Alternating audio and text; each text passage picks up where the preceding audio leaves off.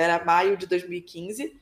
Meu celular tocou para eu ir trabalhar, como fazia todas as manhãs, mas naquele dia eu não conseguia me mexer. Parecia que eu estava tendo um AVC, um infarto, algo do tipo. E eu só sabia, a única certeza que eu tinha é que eu não conseguiria trabalhar, pelo menos não naquele dia. E aí eu só consegui ligar para minha mãe depois de algum tempo e falei com ela: eu estou passando muito mal, eu não estou conseguindo me mexer, eu acho que eu tive um AVC.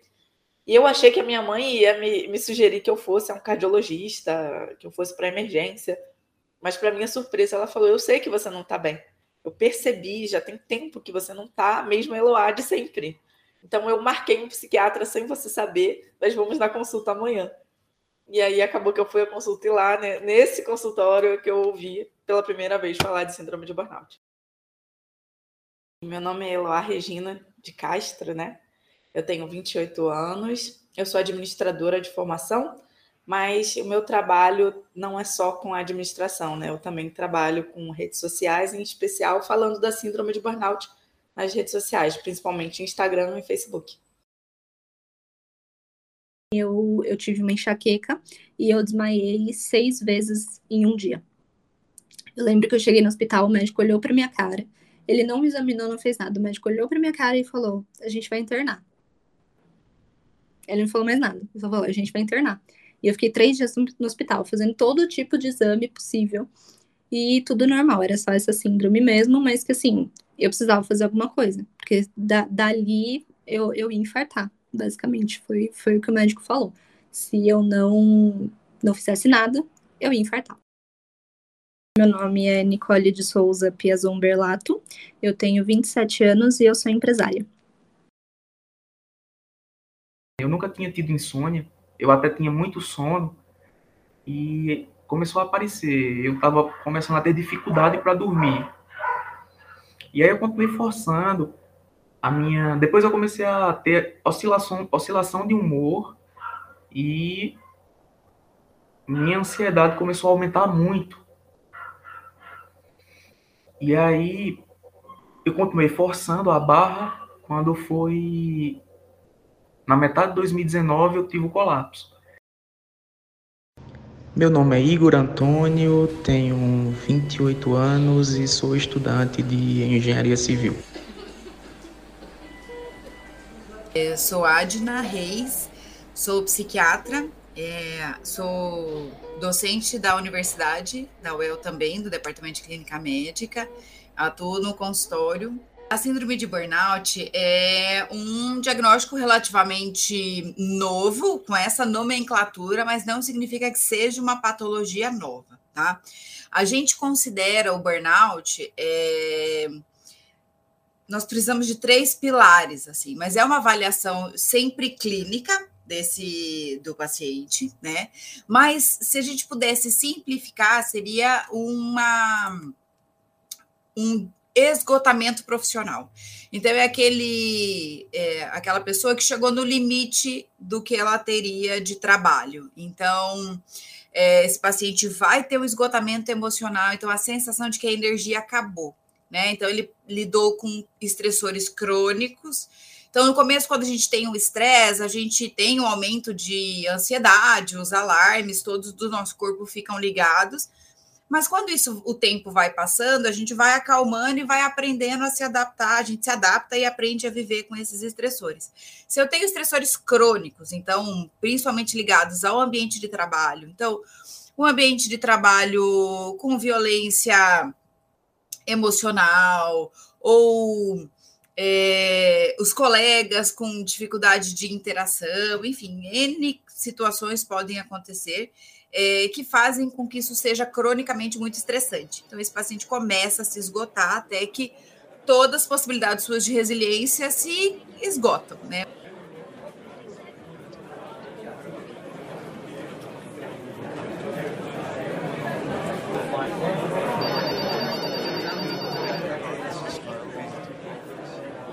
eu achava que eu tinha que fazer bem feito porque era o que eu amava. O problema é esse perigo de você levar para o excesso. Eu, quando eu dou uma palestra, eu gosto de usar essa ilustração porque eu acho que as pessoas entendem um pouco melhor. Para quem toma álcool, né? Não é o meu caso, mas para quem ingere álcool, a bebida mais perigosa é aquela que é docinha. porque ela é gostosa, né? Então você toma, toma, toma e você não sente. E quando já tomou muito, é que você percebe os efeitos do álcool. Né? Então é, eu falo que o trabalho é mais ou menos a mesma coisa. Ele pode ser bom, ele pode ser gostoso, pode ser algo prazeroso para a gente, e que bom que seja. Mas se você exagerar na dose e continuar trabalhando, trabalhando infinitamente, não respeitar o seu tempo de pausa, não respeitar a, a separação entre vida pessoal e vida profissional, você pode sentir os efeitos depois do estrago estar feito, que foi o meu caso. Eu só percebi o efeito do excesso de trabalho depois da síndrome já instalada e já muito agravada foi março do ano passado, março de 2020, uma semana depois que eu voltei, entrou o lockdown, né? Entrou lá a quarentena. Então, assim, é, tudo isso foi meio que postergando algum, alguns tratamentos, tá? Mas eu marquei uma psiquiatra, fui na consulta, falei tudo o que estava acontecendo. No dia que eu fui na psiquiatra, eu estava extremamente inquieta eu, eu lembro que eu não, não tava num dia bom. E a psiquiatra já, tipo, ela olhou pra minha cara e falou: Você tá com burnout? e eu falei: Mas burnout não é só para quem trabalha como CLT? Ela falou: Não, é para todo mundo que trabalha. E aí ela já, já me pediu alguns exames e já passou um remédio para começar a tomar. Eu tinha 26 anos. E três anos antes, eu já estava tendo, na verdade, dois anos antes, eu já estava tendo, demonstrando, já já estavam acontecendo sintomas, já tinham aparecido sintomas em mim. Só que é muito comum o portador da síndrome de burnout ele forçar, forçar os limites e ele desprezar os sintomas. É, é como se o colapso fosse um freio compulsório dali em diante você não tem mais como forçar, você procura ajuda. Meu nome é Jaqueline Ferrarese, eu tenho 30 anos, sou graduada em administração e mestra em administração também, ambos pela Universidade Estadual de Londrina. É a própria definição né, e, a, e as características da síndrome que está diretamente relacionada a um esgotamento profissional é, partindo aí de um esgotamento psicológico que está diretamente associado às condições de trabalho, né? Então é a relação do sujeito com a ocupação e com o trabalho que gera esse estresse crônico demasiado, né? E essa tensão emocional muito forte. É, por conta disso, e também tem uma outra característica interessante, que são profissões também, muitas vezes, que exigem ou que estão diretamente relacionadas ao envolvimento interpessoal do sujeito com a ocupação, então perpassa aí a, a questão estritamente profissional, mas quando há um maior envolvimento do sujeito com a ocupação, isso também torna-o mais suscetível ao desenvolvimento da síndrome. Profissionais da área da educação recebem destaque e profissionais da área da saúde também.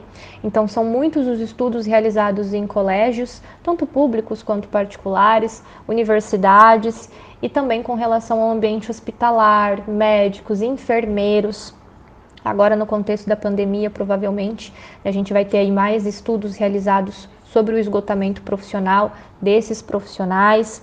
É, e outras áreas também fazem parte desse escopo, como assistência social, é, agentes penitenciários, bombeiros, policiais, que realmente a gente consegue perceber né, que a própria preocupação por si só demanda um, uma relação um pouco mais íntima, digamos assim, do profissional, envolvendo questões interpessoais e emocionais que perpassam as estritamente profissionais e mais metódicas. Ó, os meus desmaios começaram em março, eu fui internada em junho. Então foi em junho que eu realmente decidi, tipo, eu entrei em contato com alguns parceiros, eu entrei em contato é, com as pessoas que eu precisaria entrar em contato e falei, galera, tô, tô desligando por enquanto. Expliquei mais ou menos o que estava acontecendo. É, tinha alguns projetos em andamento que eu falei, vamos dar um pause. E foi quando eu me recolhi bastante. Então, minha irmã ficou tocando empresa enquanto eu fiquei mais recolhida. Eu só abria meu e-mail para pegar boleto e fazer o pagamento da, da empresa. Basicamente, era, era isso que eu estava fazendo. Eu, então eu fiquei, acho que entre aspas, né, sem, sem trabalhar, sem atender cliente, etc., de junho até setembro.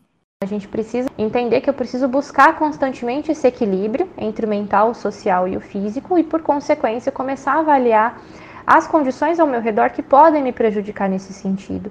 E também naturalizar que procurar um médico, psiquiatra, um terapeuta, né, a psicoterapia em si, são fundamentais e tão naturais quanto eu ir num, num cardiologista, num endócrino, num gastro, né, porque é saúde da mesma forma.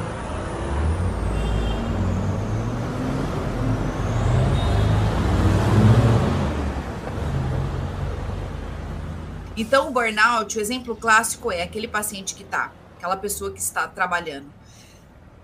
Não vê a hora de dar seis horas para ela sair do trabalho, por exemplo. Então, assim, é tudo que ela precisa é que esse dia de trabalho acabe. E depois disso, quando ela vai para casa, quando ela encontra a família, quando ela sai com os amigos, ela consegue se divertir.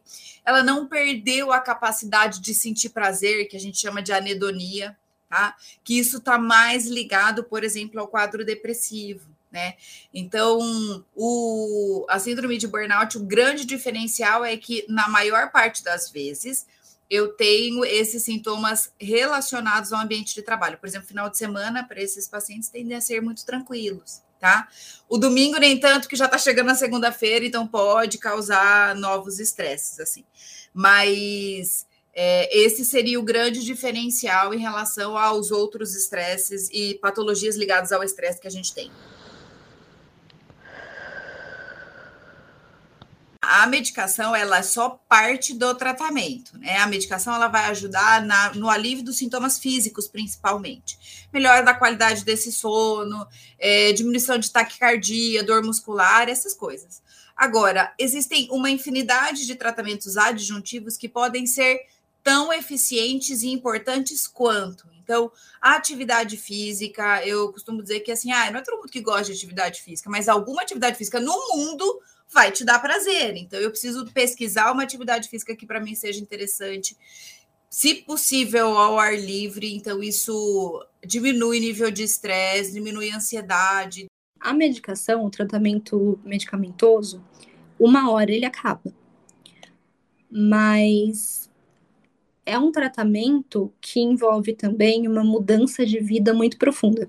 E não é só uma mudança de vida, é uma mudança de mentalidade. Tudo isso é um processo, né? Você vem de um ritmo gigantesco de trabalho, tipo, frenético, é, achando tudo isso normal, achando tudo isso ok, eu tenho que trabalhar, eu tenho que me matar de trabalhar para poder pagar conta, até um, um, até o momento que você tem um treco e você precisa rever todas as suas escolhas, todas a sua, toda, toda a sua vida. E você não pode voltar ao que você fazia antes. Tem, tem esse ponto também. Então, a gente, lógico, tem o tratamento medicamentoso que ele tem um tempo, né? Uh, provavelmente eu tô chegando aqui no segundo ano, provavelmente talvez eu fique uns três anos na, na medicação. A psicoterapia também, mais ou menos no, mesmo tempo. Minha psicóloga já falou que não é para sempre que eu vou ter que fazer terapia, é sempre, é sempre um tempo, né? Até, até a gente colocar as coisas no lugar, as ideias no lugar. Mas o burnout ele vem acompanhado muito de uma mudança de vida, até porque tem recaídas, né? É, e aí, para você é, ter uma ideia, hoje mesmo eu tive uma recaída. Falei para você que eu tô de pijama, é, eu dormi até às 11 da manhã, porque eu não tava com energia para para levantar da cama. É, é uma das coisas que acontece, você perde totalmente sua energia. E aí é, é algo que você vai conviver para o resto da vida. Basicamente é isso. Você vai conviver com as consequências desse estresse e você vai aprender a tomar decisões melhores, mas sabendo que qualquer exagero, você precisa estar ciente das consequências. Eu percebo cada vez mais que o tratamento ele envolve descoberta, né? Autoconhecimento. A pessoa vai se descobrindo e ela vai entendendo o que funciona e o que não funciona para ela.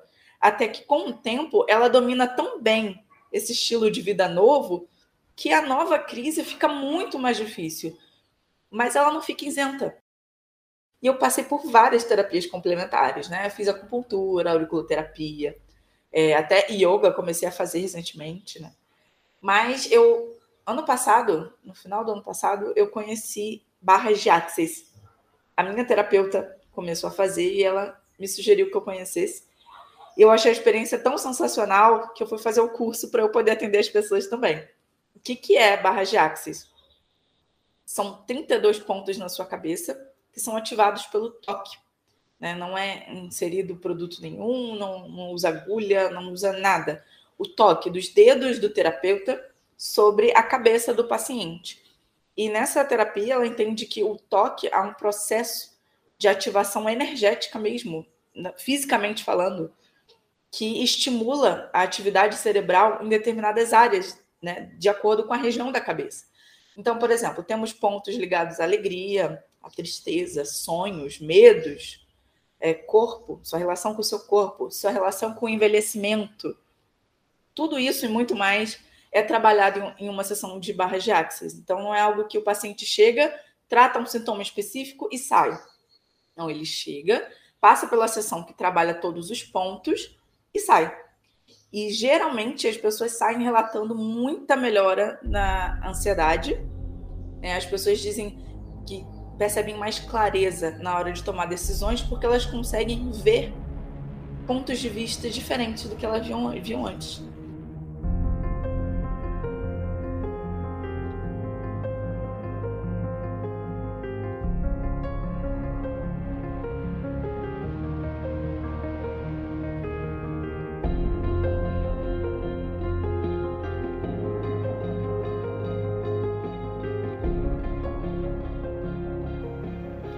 Vencendo o burnout foi uma terapia para mim, né?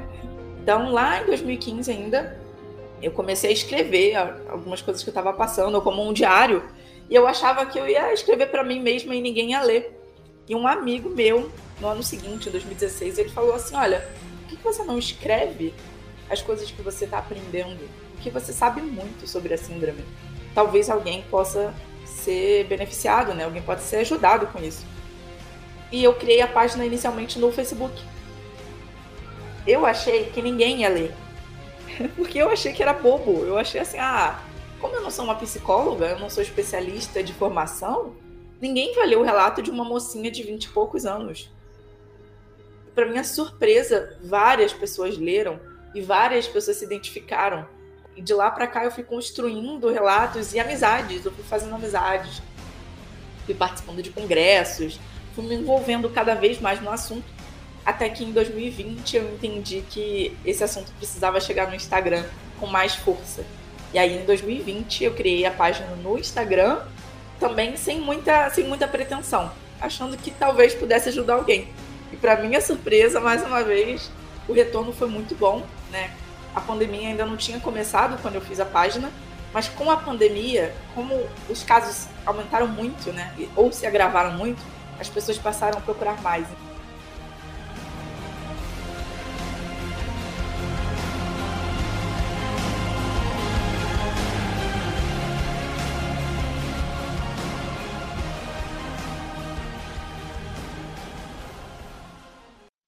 Esse documentário foi produzido para a disciplina de Produção em Radiojornalismo com Ana Clara Marçal, Laís Magalhães e Isabelle Teixeira como repórteres, Bruno Rigo como roteirista e Gabriela Fernandes como editora de áudio, sob orientação de Mônica Kazeker.